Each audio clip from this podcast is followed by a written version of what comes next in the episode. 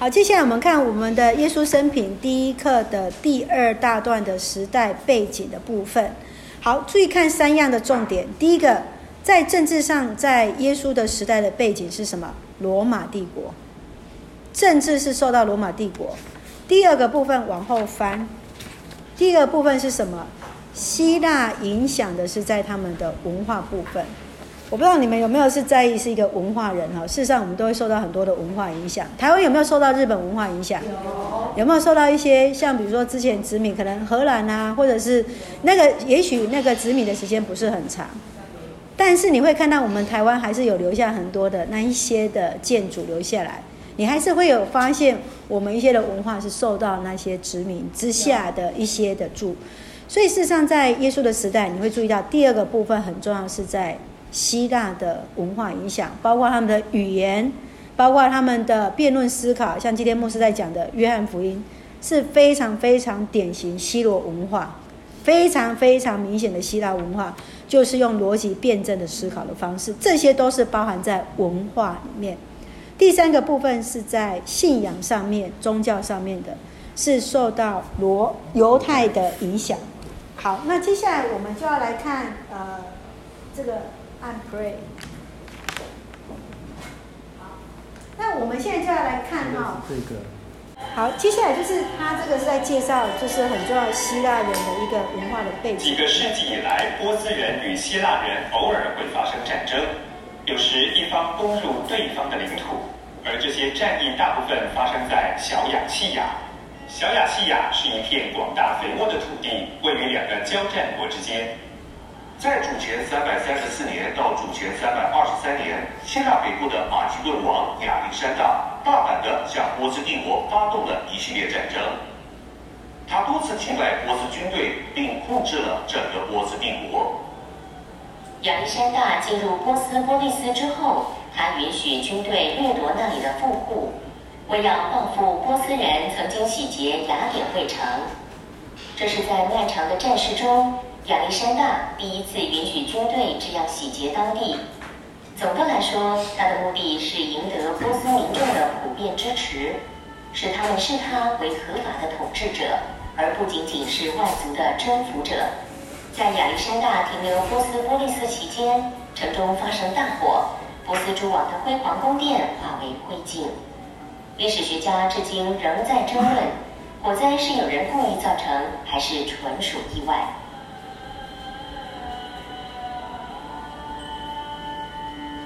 犹大王国是被亚历山大征服的国家之一。主前三百二十三年，在亚历山大死后，他的帝国被四位高阶将军瓜分。开始时，犹大王国被埃及的多利买王朝控制。到主前三世纪初，叙利亚的色六部大军在以色列北部的帕内昂击败多利买，并控制了犹大地。但以理书十一章描述了这段时期的许多事件。亚历山大的征服不仅是军事上的征服，也是文化上的征服。他们军队在被征服的各个地区建造城邑，这些城邑把亚历山大所热爱的希腊文化传播到帝国的最远端。这在整个希腊化过程中起了重要的作用。希腊化一词源自希腊的名字。希腊文化广传的一个最重要的结果是，希腊共同语取代了雅兰语，成为贸易。和国际交流的语言，而新约就是用希腊共同语写成的。这是希腊文。新约有几次提到低加波利地区的城邑，这些城邑都是希腊化的城市。格拉森是低加波利的其中一座城邑。迪加波利由十座盛行希腊文化的罗马城邑组成，这些城邑大多数在约旦河以东。有两座在北面的叙利亚境内，有一座在约旦河以西的以色列境内。福音书记载，耶稣曾经到过丁加波利各城。拉伸，有没有？赶过那个对对对，然后还把他赶出出去里面。跟他比非是现在少数还有教会在的地方，希腊教会里面。希腊化城市通常有一些典型文化设施。与犹太教一样，希腊文化特别重视教育。正式的教育是在体育场内进行的。老师在这里向年轻人讲授多种科目，从语言、文学到法律和音乐都有。学生还会赤身参与运动竞技，例如摔跤、田径等。城中到处可见供奉希腊各神明的神庙。格拉森的这座神庙是供奉雅典米女神的。丰收的，它的特色就是胸部都是乳房，整个胸部都是乳。赛马场是一座大型露天建筑物，呈椭圆形，市民在这里观看赛马或战车比赛。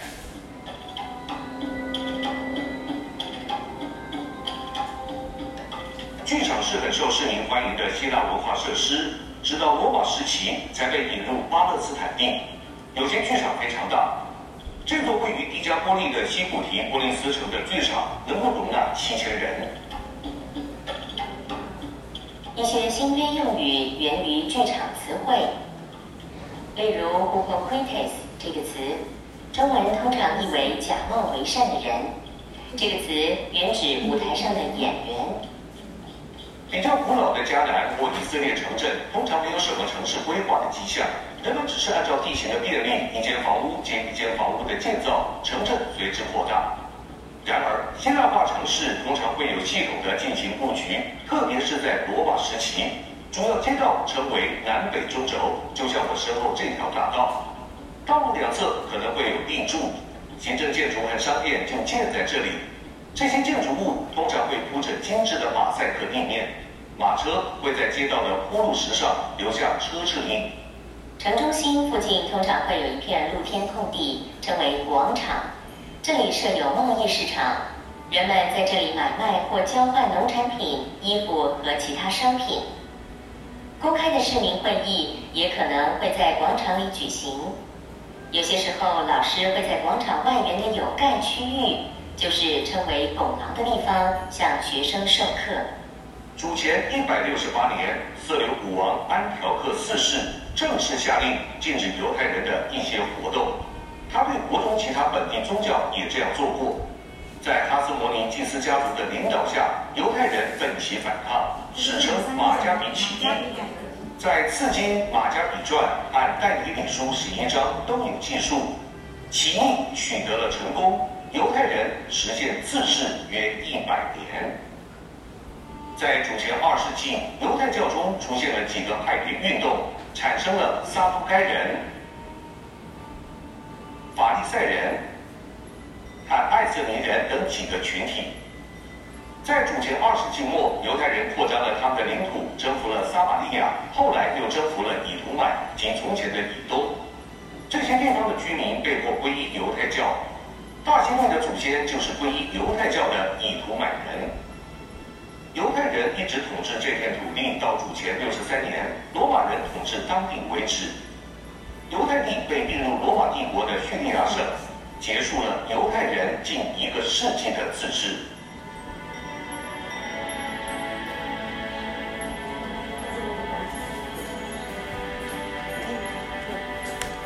谢谢。所以事实上，刚从我们这段影片里面，你们可能会看到很多的资讯哈，呃，所以包含在呃，不管是从他的一个文化，所以你会看到，你有没有想象过，原来耶稣生活的环境就是在这样的希腊文化里面。所以你会看到说，刚刚包含在主前一百多年的他那个市集的一些的文化，会不会延续到后来圣殿的时候？为什么耶稣会去圣殿去赶人？那原来那些人，他们就之前就是有一种在神庙里面去去怎么样买卖的风俗了。那为什么会在那种廊堂下面，然后去讲道？那耶稣也是在那个时期，也是常常在做这样的事情。所以这个就是整个在希腊文化里面所受到的一个影响。好，我们回过来看的时候，在呃，我们上一次在讲到中兴时期的时候，这就是在讲到的马加比改革。所以，为什么今天在讲说，我们说耶稣是弥赛亚，耶稣是那个拯救者？他们在自治的一百多年的时间，一直到主前六十三年才停止。因此，当他们看到耶稣的时候，他们直觉想到的这个是什么？另外一个马加比，另外一个要带领他们国家能够自治的人，能够自己来管理自己的人，所以他们所期待的是不一样的。好，那我们今天要看王国时期，我们上次已经看完那个呃中心时期了，对不对？我们看我们的课本第十二页的地方。就是在罗马统治时期，在主前六十三年到主前七十年这一段时间，你们是不是十二页？对，是哈。好，OK。那我们刚刚念到数数枝节，我们请楚玉来帮我们念这一段。犹太人，王国时期那里。嗯，谢谢。王国时期，这是罗马统治的时期，西元前六十三到。呃，公元前六十三到公元七十年，犹太人在叙利亚西流谷王朝没落之后，经过一百多年光荣的独立时期，其实犹太人真正的敌人不是外来的侵略者，而是内部的不团结。当时犹太人有两大党派，一个是支持马加比家族做君王和祭司的人，他们拥有政治权势，是耶稣时代撒都该人的前身。另一个就是前面提到的哈西底野人，他们原先也是也支持马加比家族，但是在争取到宗教方面的自由之后，即不再过问政治。法利赛人就是从他们演变而来。这两派的人经常有争执，而哈摩斯哈哈斯摩年王朝更是为了王位的继承，内部亦有纷争。当时罗马正逐渐兴起，犹太最后赢过罗马的势力，终为罗马的庞贝将军所夺。好，谢谢。我们看一下前面那一页，这里有提到两个民族，一个是支持马加比家族祭司的民族，哈，其实这个就是我们在前面第十页中间所论到的，一个就是所谓的新潮派，他们称为他们是进步党或者是自由派。那另外一派的，就是在宗教方面的哈西点人，哈，哈西点人这个部分。所以，当哈斯摩尼王朝，或者是我们应该是翻译成哈斯摩尼王朝之后，他们为了王位的继承，也就是马加比改革之后的短暂的一百多年的一个王朝，希望能够延续那一个时间呐、啊。他们希望他们的罗，应该是讲，你当你看到。就是所谓的哈斯摩尼王朝的时候，就是犹太人短暂的自治的王朝，这样清楚了吗？好，那我们再往下看下去。所以我们看这个时候有以土买人开始遭遇下一段。从此时吗？此时有以土买人以及以东人安提帕崛起，他被庞培受命为哈斯摩尼王朝的首相。在犹太地超有实权，但是他同时又帮助凯撒，因为当凯撒后来战胜庞培成为罗马皇帝时，就委派安提帕为犹太、撒玛利亚和加利利三省的省长。其儿子西域后来更被封为王。阿斯摩尼王朝到此告一段落，其子孙只能担任大祭司。职。西域就是后来被称为大西域的四处逢民，起初极力援助安东尼，后来又见风转舵支持大王。因此，无论当谁，无论谁当罗马皇帝，西律都得到他们的信任。屋大维以及后来被尊称为奥古斯都的，当上罗马皇帝以后，更把犹太附近的撒玛利亚。加利利、泰尔、海滨，甚至远到埃及，都交给西律管辖，并正式任命他为王。是为公元前三十七年，希律为讨好犹太人，在公元前二十年为他们盖了一座宏伟的圣殿，但圣殿尚未盖成，他就在公元前四年去世。他的儿子们被封为巴勒斯坦不同地区的分封王。犹太人虽然有这些外来的分封王，但是真正控制他们、得其心的是祭司。大祭司的职位原是世袭，而且是终身职，与祭司共同治理百姓的，还有由长老们组成的议会。除了纳贡和外交事务外，犹太人其实享有相当大的自主权。但是犹太人还是不满罗马的干预与统治，陆续有叛变，为其内部却又不和。公元七十年，罗马的提多将军摧毁耶路撒冷，其军队焚烧圣殿，犹太人自杀或被杀了很犹太史家约瑟夫所写的书《犹太战史》对此有详细描述。犹太人最后一次起义是在公元一百三十五年，由巴克巴所领导。导火线是因当时罗马皇帝。哈德良下令禁止行割礼，并在耶路撒冷圣殿旧址建造朱比的神庙，但此背叛并未成功，但此叛变并未成功。巴克巴被捕，从此到耶路撒冷变成罗马人的城市，犹太自此可以说是彻底。好，谢谢。我们前一段有讲到哈西点人，后来就是所谓的啊、所谓的法利赛人嘛，有没有看到？好。那接下来这一段呢、我们看到安提帕的一个崛起啊，他后来他的家族的人就是担任的大祭司，这一群是谁？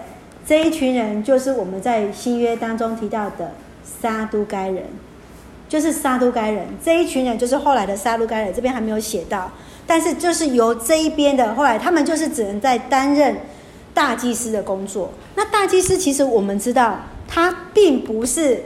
亚伦的后裔啊，他这个是什么？权谋得来的啊，所以你会看到为什么我们在看到说，在新约的时候，耶稣在面对那些大祭司的时候，他们为什么没有做出像在就业当中神所拣选大祭司做的事情？因为他们本身拿到的世袭是什么？是他们用他们的权力，或者是说权谋去取得的。这样了解哈？所以我们当看到这个历史的背景的时候，你就会了解到说。在这个过程当中，怎么样去演变？然后希律王来注意看一下，我不知道你刚刚在读的时候有没有注意到，希律王在几年的时候过世？公元前四年，所以这也是在推测的过程当中，我们在想的是，西元应该是在往前大概五到六年，五到六年，你还记得吗？圣经第一那个马太福音怎么说？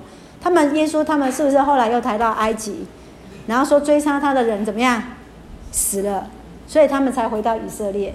好，所以这是在我们在推算的时候，在认为现在的西元应该还是在往前推五到六年的时间，或者是说四到六年时间，因为西律王是在公元前四年所过世的，这个王是跟那个王是同一个。那所以有机会我们到时候还会介绍到西律王哈。那事实上西律王就。呃，在信仰上，他是一个要下令要杀耶稣的人，但是这个西律，他在一个建树上面，他事实上是一个非常非常伟大的建筑师，他是一个非常非常的伟大的一个建筑师，包括新建圣殿，包括修建那个耶路撒冷城，还有包括他的下水道的工程，那些啊、还有他的一个储水等等的那些的建设。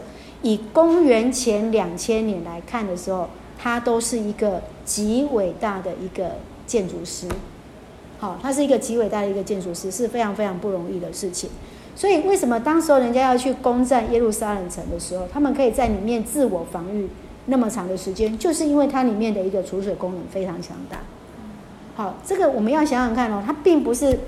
然后那个耶路撒冷事实上是在呃大概海拔七百公尺的位置。海拔七百公尺，好，是这样的一个一个一个呃山山，好，一个山这样子小的山，好，所以我们看到犹太人在面对这些风方分封王的时候，是因为罗马帝国给犹太人非常大的一个自主权，宗教权是自由的，只有在政治权上面，他们必须要去缴税，还有当地的政治管辖的分封王必须要由罗马帝国裁派之外。事实上，其他的当中，他们都是可以自治的。所以，为什么他们？但是那个死权，呃，就是操纵的那个判死刑的权柄，还是在罗马人的身上。所以，犹太人他们不可以随便给人判死刑。他们最大的就是什么？可能是违背他们的宗教法，但是宗教法不至于到死刑。所以为什么耶稣最后的死刑是十字架，是叛国罪？是为什么会有按那个叫做什么？哎，最后判决的那个人，突然忘记他的名字了。比拉多。好，比拉多，他就是由罗马帝国所派的有那个权柄的人，才能够做这样定他十字架。这一个最后是判这个是用叛国罪的名字。否则，耶稣再怎么样都不可能被定十字架。他自称是上帝的儿子，就罗马帝国而言，他们都是一个多神的文化啊。我们刚刚有看到嘛，对不对？在希腊人的文化的过程当中，这些都没有什么啊，对不对？是不是没有什么？这种众神明怎么会跟他有什么关系？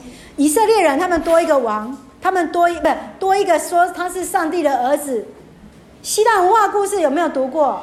希腊神话故事有没有读过？对嘛，超多神明的，还跑下来跟人人交那个，然后通，然后有有一些什么神旨在地上，有没有？所以这对他们来讲根本不是不是任何的罪，这不是任何的罪，所以他最后会被判的就是一个叛国者。哈，好。所以这个是我们刚刚所读的。那在我们刚刚今天牧师也有引用哈，就是史蒂芬的这个史蒂夫呃约瑟夫的一个呃犹太的历史的记录的当中哈，他是一个非常重要的犹太人的史学家。这个人的名字要记得他哈，呃，你只要去 Google 去找关于历史的一些记录，就像我们今天所读，可能大概我们也很少去读过这样的一个文献。那事实上，在他们最后一次的呃起义是在是主主后的一百三十五年。自此之后，他们就完全归顺在罗马帝国。好，接下来我们要看时代的背景的部分。哈，好，第一个部分就是罗马影响的一个政治的部分。好，我们请呃，广场长老。没关系，你们两个交替。罗马的影响政治，耶稣时代，犹太人在政治方面受罗马，在文化方面则受希腊影响，再加上犹太。本身传传统的宗教，就形成耶稣所处之时代的背景。罗马对他所征服的地方颁定的省份，由元老院管理，指派省长统治。常有暴乱的，则由皇帝接派军队驻守，由提督、巡抚或他或地方长官管制。大希律靠其政治手腕，被罗马皇帝委任为做委任为犹太人的王。他曾经要杀婴儿耶稣，没有成功。他死了以后，遗嘱将王国分给他三个儿子。啊，当然这还这还需要经过皇帝奥古斯都的批准。他三个儿子是亚基老。管理犹太、撒玛利亚、汉以弗买等地，他不能称为王，只能称为总督。西利安提帕管理加利利和比利亚，他的地位是分封的王，权力比总督小。腓腓力管理巴勒斯坦北部及东北部，包括特拉尔尼、以图利亚、伊图利亚等地。亚基尔就是马太福音二章二十二节所记载的那位，但他不受犹太人欢迎，又任意更换更换大祭司，犹太起而大反反抗，到处都有暴动。后来犹太人向罗马皇帝极力请愿，皇帝就将他免职放逐，改派巡抚来管理犹太地。所以在新约时期，有时提到王，有时提到巡抚。好，我们先到这里哈，谢谢谢谢谢谢。好，那个这里的巡抚最后一句话啊，这里来旁边把它注记一下，就是比拉多。对，就是比拉多，名字就是比拉多。嘿，好，那我们回过头来看前面这里哈，其实这一段的重点很多哦。好，第一个，你看哦，刚我们看了影片之后，你之前对希腊文化的影响。希腊文化有没有什么想法？没有，对不对？你看完之后，你有没有想象耶稣那个环境里面，原来就是看到的东西都是希腊的马赛克啊、竞技场啊、裸男运动啊，强调身体的美感啊。你想想看，在那个时代要宣讲上帝的一个信息，容不容易？我们会想说，他好像就是只有保罗，保罗在对在希腊文化的时候宣教，是要遇到这样的情况。事实上，耶稣的时期就是已经要面对这样的宣教的一个环境了。所以你现在看到他们怎么去面对他们的一个异文化里面，我们可以想象，如果我们在时候在一个日据时期的时候，台湾的环境里面整个都是日据日日式的一个文化，即使到今天，我们还是受到日本影响非常非常大哦。好。那个，呃，其实其实很多人都觉得很不可思议。那像我们去英国的时候，人家觉得，哎，为什么你们台湾人那么喜欢日本？他们不是统治过你们吗？然后他们他们会问我这个问题，我都不知道怎么回答，因为我没有经过日治时代。然后他们就说，哎，他们啊，比较相同。是啊。斯德哥尔摩症候群。好，那那事实上，历史学家有告诉我们哈，因为台湾人在受日本的殖民，除了初期是用暴力在镇压之外，他在前几年是这样之后，他完全将台湾视为日本的下一个跳板，所以他是把日本是把台湾当做日本的本岛在经营，所以他所有的水库建设、电力设备。还有铁道工程，很多那一些全部都是按照在日本的规格在做，它是整个在建设台湾。相反的，日本对待韩国完全不是这样，他对韩国是完全就像在台湾的统治的前几年。好，我们看如果赛德克巴莱嘛，大概他一直对韩国都是这样的态度，所以为什么日韩的仇恨一直是这样？那为什么台湾人会这么敬佩日本人？甚至很多人是为了台湾牺牲。好，包括我们那个八田与一，哈啊，甚至到最后他太太殉情，好，最后在呃那个水库，然后自尽跳跳在那个水库里面，哈，啊，就看到是他是比台湾人更台湾人的日本人。好，其实这是一个一个文化背景的不一样，所以我们必须要去了解。耶稣在这个时代背景当中，接下来我们要进入到耶稣的生平的时候，我们进入到这个人的世界，如果我们不了解他的背景，我们完全没有办法置身处境。为什么要借着这个影片让大家来看？我想刚看完之后，好，大家感受一定不一样。然后那个书会长老刚刚才进来，就会觉得你多的恭喜啊！那个有看影片跟现在的感觉就会会不一样，有没有觉得感觉一定是不一样？好。所以，其实，在这个过程当中，我们必须要了解。好，接下来，罗马帝国它怎么统治？它对于安分守己的国家，它自然安安排比较呃实木实的一些的元老去管理啦。但是呢，如果有暴动倾向的呢，就要派类似什么有军队的那种管理的方式去策略。如果我们是一个领袖，我们大概也会这样子做。好，接下来我们来看一下，大西律是一个非常非常有政治手腕的人。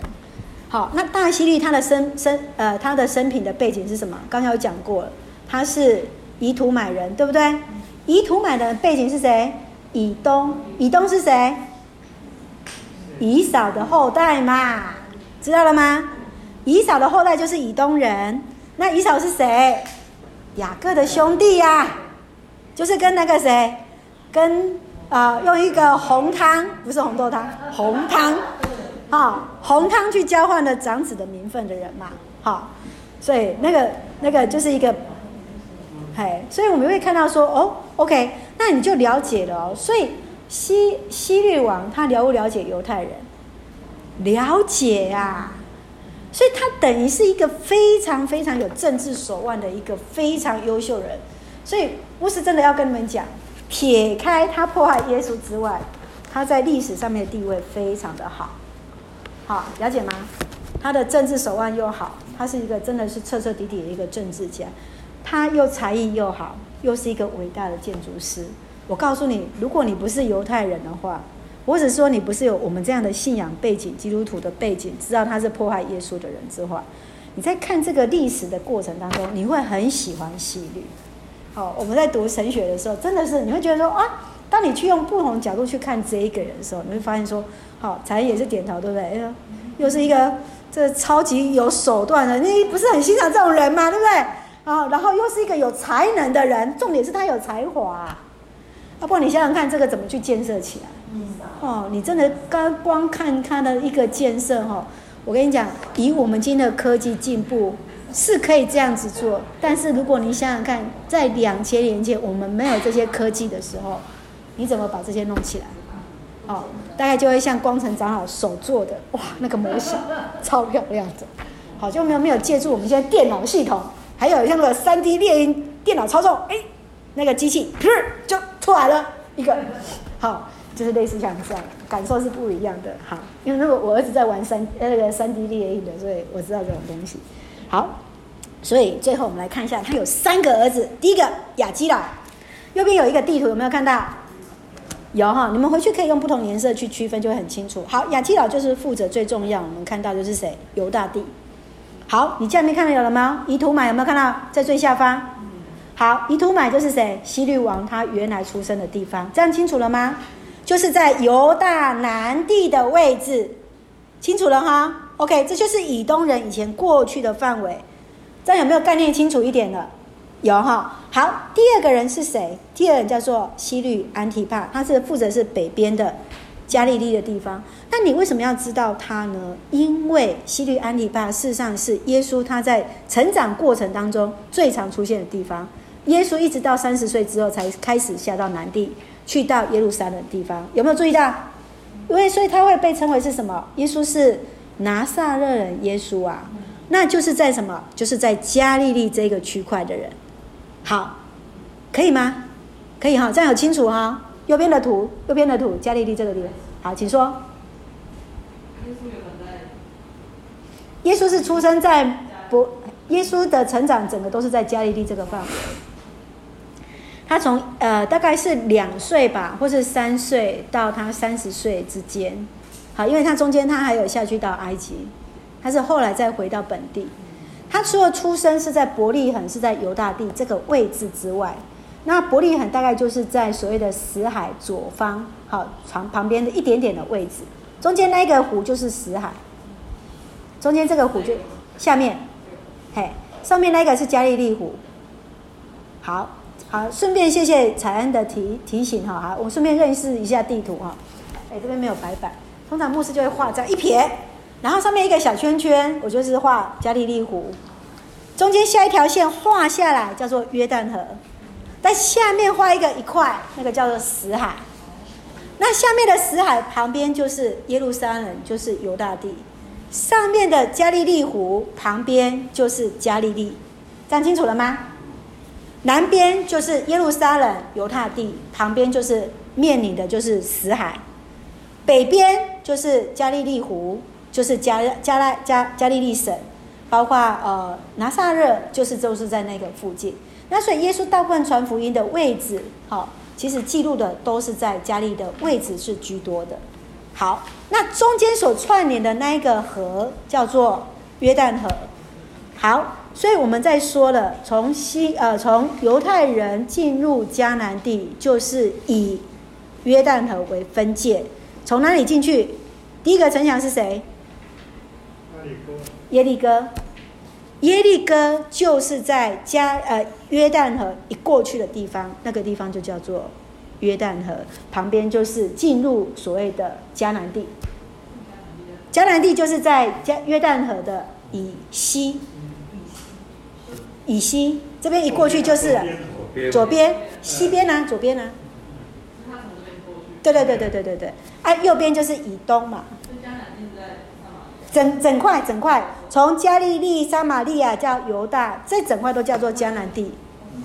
对对对对对，所以他们就是进入所谓的应许流奶与蜜之地，就是以加利利为呃，以约旦河为分界。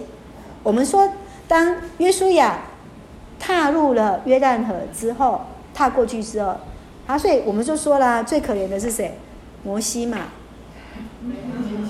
啊、已经看到那个河了，已经看到那个迦南地了，但是就是没有踩进去。好、它，就是在那个边界的位置。好，这样清楚了吗？好，所以你可以把呃，我们可以把约旦呃加利利湖把它画起来，然后中间的约旦河也画下来，然后再沿着那个呃死海的湖泊也画起来，然后这样你就很清楚，这个就是它的一个界限。好，界限。好，哎，稍微忍耐一下哈，我们比较晚开始，我们会把这一段讲完。好，接下来呢，第三个是谁？第三个叫做腓力一世，有没有看到？腓力一世他就是管辖的是什么？呃啊，巴勒斯坦的北部跟东北部。好，OK，包括在以土利亚这这个地方。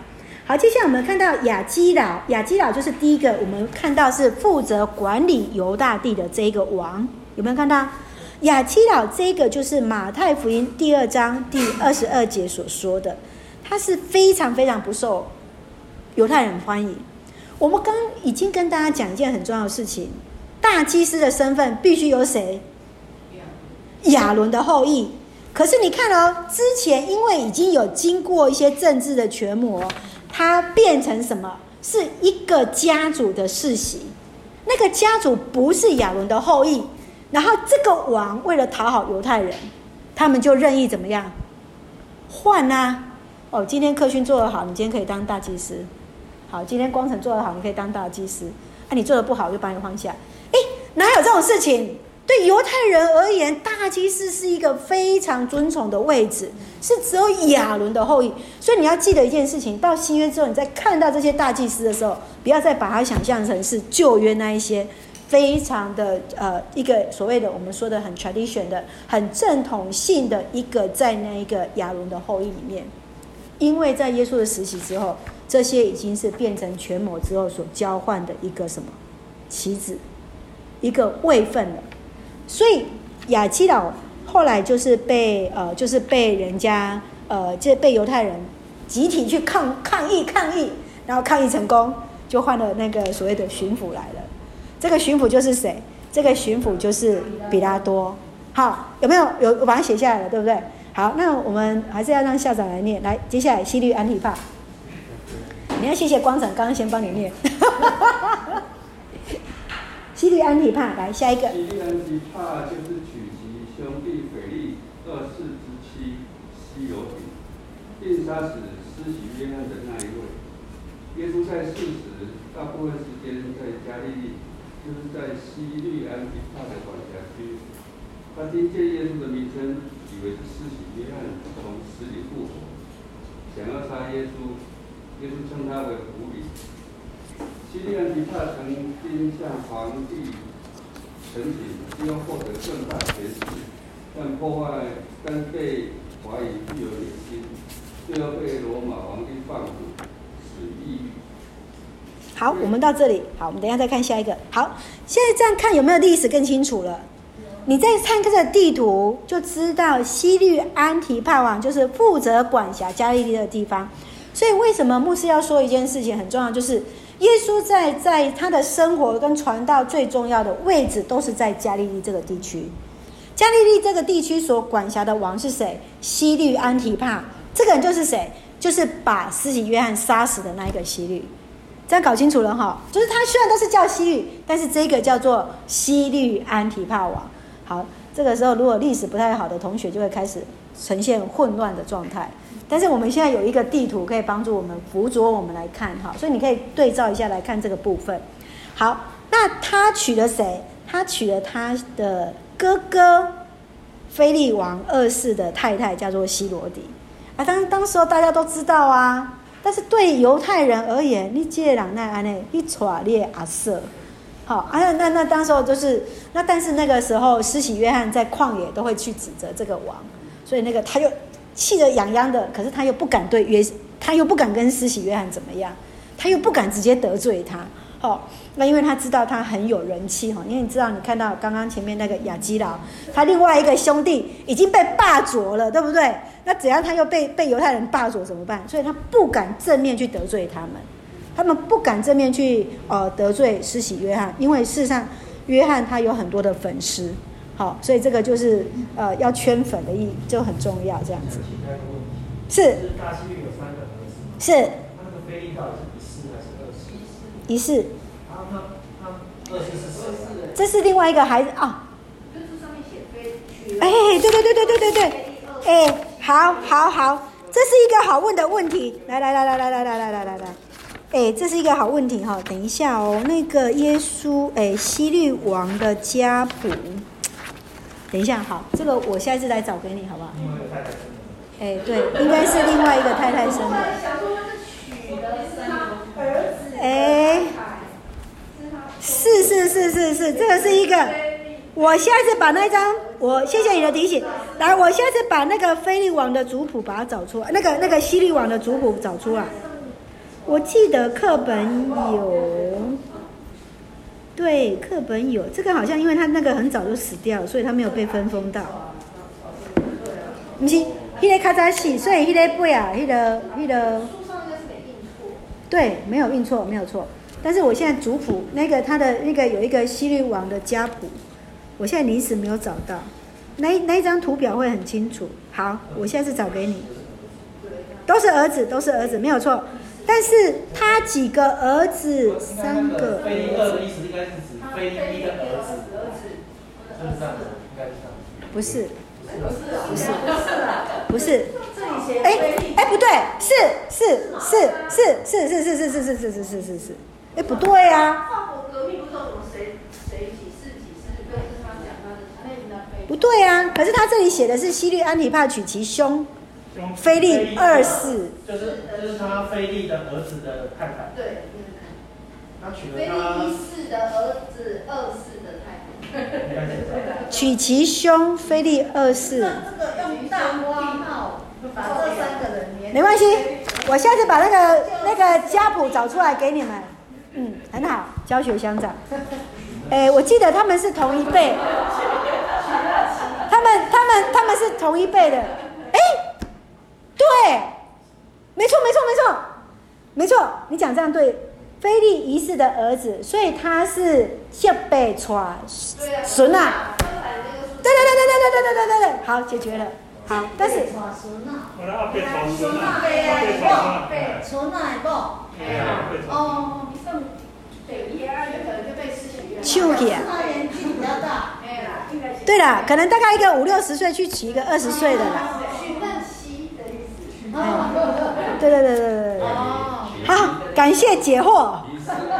一世跟二世绝对是不同代。对对对对对对对对对对对对对对。二世的是耶。好，感谢主。好，很好。啊，突然突然恍神，因为奇怪，我那那个图表怎么会没有嘞？这一本怎么会没有？那个希律的族谱应该要放在这里会比较清楚。好，来，我们赶快再走下去。然后呢，所以呢，他其实这个王其实是并不是一个很好的王哈。但是他其实他遇到耶稣的时候，他会觉得说，哎，这个耶稣是不是被他之前砍头的那个施洗约翰复活了一样哈？所以他就很想去认识耶稣。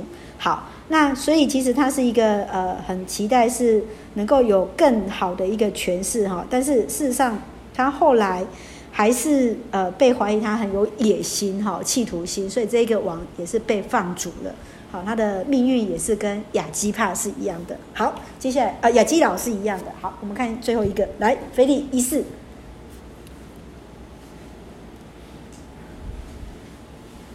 在菲利一世，谢谢。腓利一世是唯一过得比较好的一个王，任内许多建树。他不是希罗底原来丈夫腓利，但他娶希罗底女儿萨罗米为妻。他为纪念罗马皇帝奥奥古斯都重建古城巴尼亚，将他改名为凯撒利亚。但为其但为与其他王名城邑有别，这城被称为凯撒利亚菲利比。税吏是替罗马政府收税的，通常皇帝只定一个数目，全权委托税吏办理。税吏常任意而诈人，多收的归自己口袋，故为犹太人所痛恨。好，我们今天会唱到这一段就好了哈。来，所以我们再看到第三个，就是菲利斯一世，他是做的比较好的王哈。那事实上他管辖的地方，你会发现他是在加利。呃，就是约旦河以东，有没有注意到？好，所以耶稣有时候会到那个地加坡利那个地方去，所以这边其实是希腊文化很影响很强大的地方。所以你看哦，耶稣有遇到什么养猪的啦，哈，这些都是在我们刚刚看看到那个呃，在图表当中也有看到，都是在这一区，好，就是在这一区，都是在腓利这一区。那你也会发现一件事情，就是耶稣好像到这个区域的时候是比较自在一点的。好，你有没有注意到？好，他好像坐那个，他坐在加利利湖，然后到湖的对岸的时候，诶，他那边的作风，你就会发现，诶，不一样了。然后又是讲什么其他的，又又遇到什么猪的，还有赶鬼的，好，而就是因为这里有一个比较好的王在这里，就是菲利一世在这个地方，所以他是多有建树的一个好王。好，这个也是。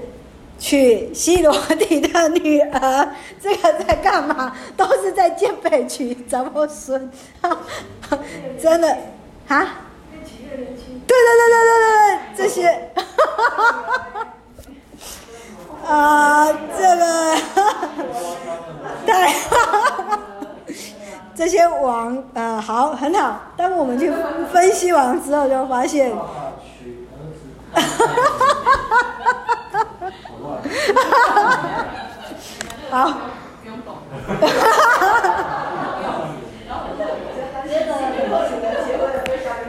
好，那菲利这个王很好的地方是在于，他不管是对上的一个跟这些罗马帝国关系都很好，他甚至很厉害一个地方，你发现他会把那个地名都取名这些罗马帝国的皇帝的一个名字。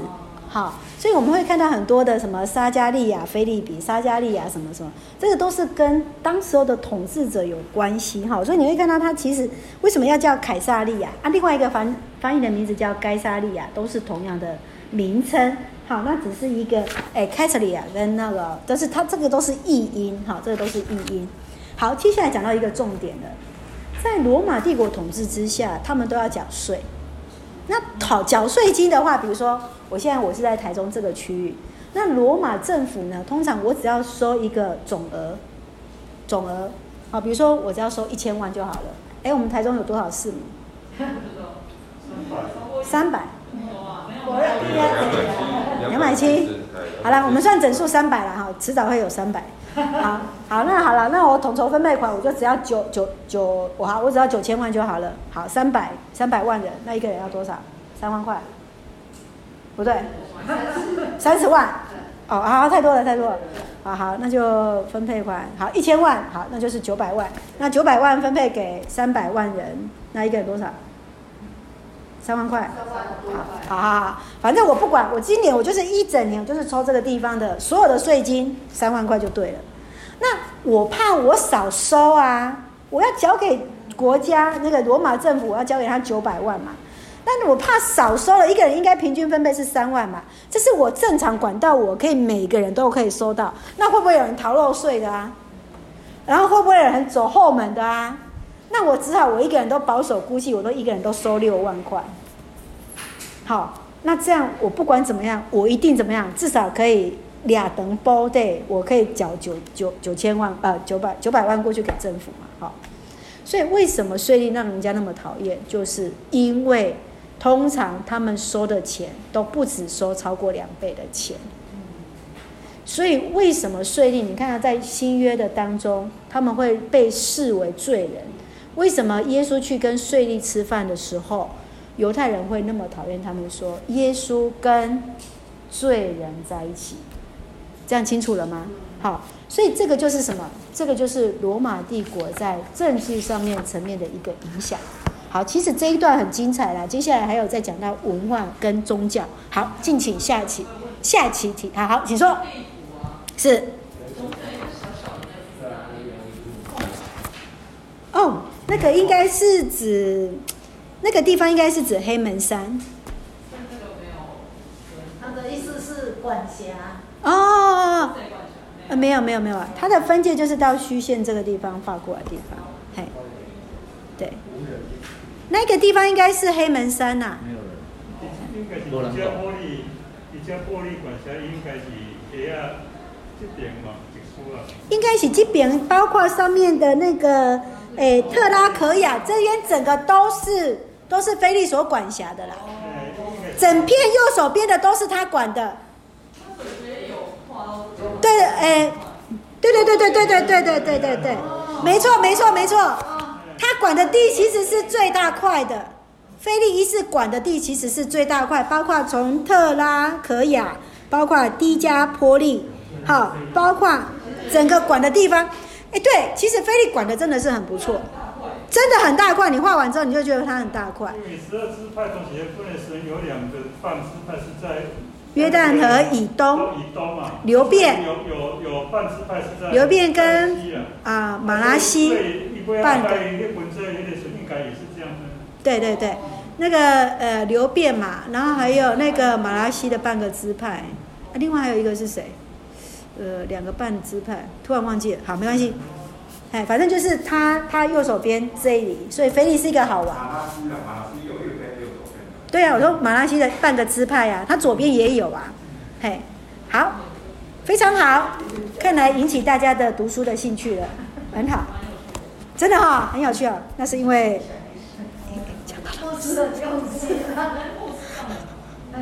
感谢主。好，OK。下期敬请期待，我们要看来希腊文化的影响，还有犹太的宗教。犹太宗教部分这一段很重要，你们如果可以的话，回去先预习。他会跟我告诉我们解释关于祭司，还有在文士、法利赛人跟撒都该人，整个解释得非常非常的清楚。好，那对于我们平常在读圣经不清楚的人，这一段很重要。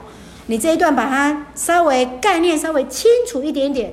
你在读新约的时候，特别在四福音书，你就会觉得迎刃而解。OK，好，感谢主，我们先一起做结束祷告。亲爱的天父上帝，我们谢谢你爱我们，让我们在这样的美好聚集当中有你的同行。谢谢你恩待我们，不管是从自我的认识看到我们，呃，有着神你美好的一个创造，以及看到自己所能改变的，以及不能改变的，以及知道你为我们的罪而死。使我们得以得到新的一个生命，以及从耶稣的一个时代的背景当中，不管是在从罗马帝国的一个政治的形态，以及接续我们要看到的一个在希罗文化的一个影响，以及在哦宗教层面的犹太的影响的当中，都能够让我们更贴近耶稣你的生活。谢谢你爱我们，保守我们四散的脚步，更大大纪念我们每位同工所摆上的，献上感恩，奉主耶稣圣名求，阿门。